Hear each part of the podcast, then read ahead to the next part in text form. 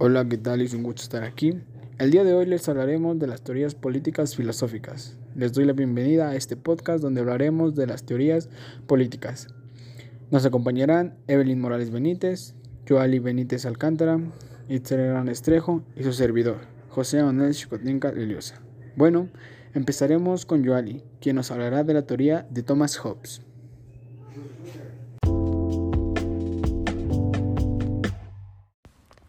En el podcast de hoy les hablaremos sobre las teorías políticas. Les hablaré sobre la teoría de Thomas Hobbes. Fue un inglés que durante la Guerra Civil Inglesa escribió el libro Leviatán, donde dijo que los gobiernos son un mal necesario.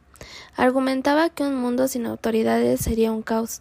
Argumentó entre los gobernantes y los ciudadanos que existe un contrato social, es decir, que establece obedecer las leyes y a los gobernantes, y a cambio los gobernantes deben dar paz y seguridad a través de leyes e instituciones. Su principal función para él era proveer seguridad. Su teoría se basa en que el hombre es desconfiado y egoísta por naturaleza, y por eso necesita un gobierno que sea como mediador en las relaciones.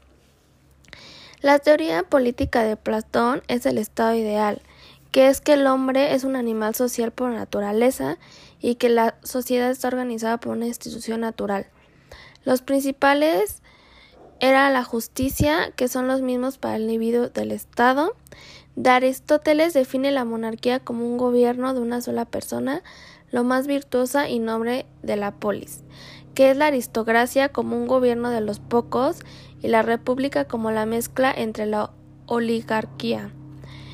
Y la teoría de Maquiavelo es el mejor régimen, que es una república bien organizada, y aquella que logre dar participación a dos partidos de comunidad, para de esa manera contener un conflicto político dentro de la esfera pública.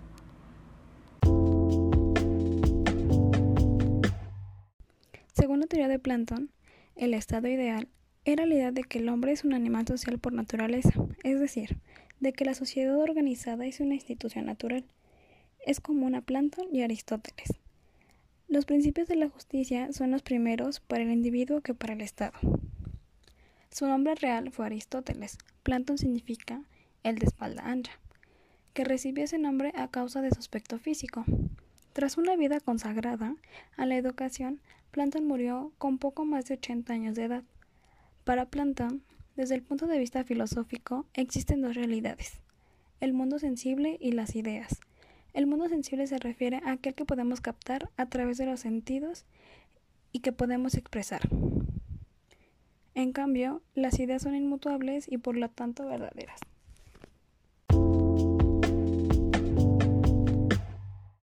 Buenos días compañeros, a mí me tocó Aristóteles y como bien sabemos Aristóteles nació en el año 384 a.C.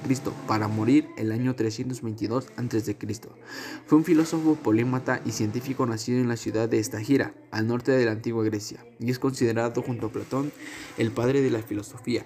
Pero Aristóteles también es considerado el padre de la lógica, ya que fue él quien estableció la noción del silogismo el cual consiste en una forma de razonamiento deductivo por parte de los principios de validez o invalidez de un conjunto de premisas ante un discurso. Pero asimismo se debe mencionar el principio de no contradicción, en el cual hace énfasis a que una proposición y su negación no pueden ser verdaderas de manera simultáneas y en el mismo sentido. Es decir, que un discurso contradictorio siempre va a carecer de sentido. Bueno, eso fue lo que me tocó a mis compañeros. Ahora hablaremos de la teoría de Maquiavelo. Maquiavelo se declara partidario de la República partiendo del supuesto de que toda comunidad tiene dos espíritus contrapuestos, el del pueblo y el de los grandes.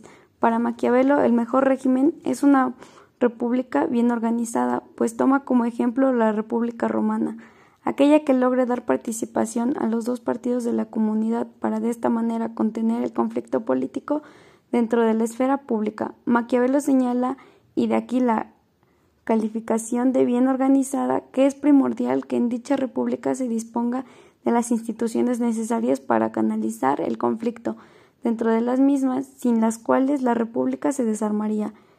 Ninguna de las otras formas de gobierno, ya sean las buenas o las malas, logran el equilibrio de los partidos dentro del régimen, por lo que son inestables. Maquiavelo se considera como uno de los teóricos políticos más notables del Renacimiento, pues con su parte se abre camino a la modernidad en su concepción política y a la reestructuración social. Decía que si una persona desea fundar un Estado y crear leyes, debe comenzar por asumir que todos los hombres son perversos y que están preparados para mostrar su naturaleza, siempre y cuando encuentren la ocasión para ello. Eso sería todo.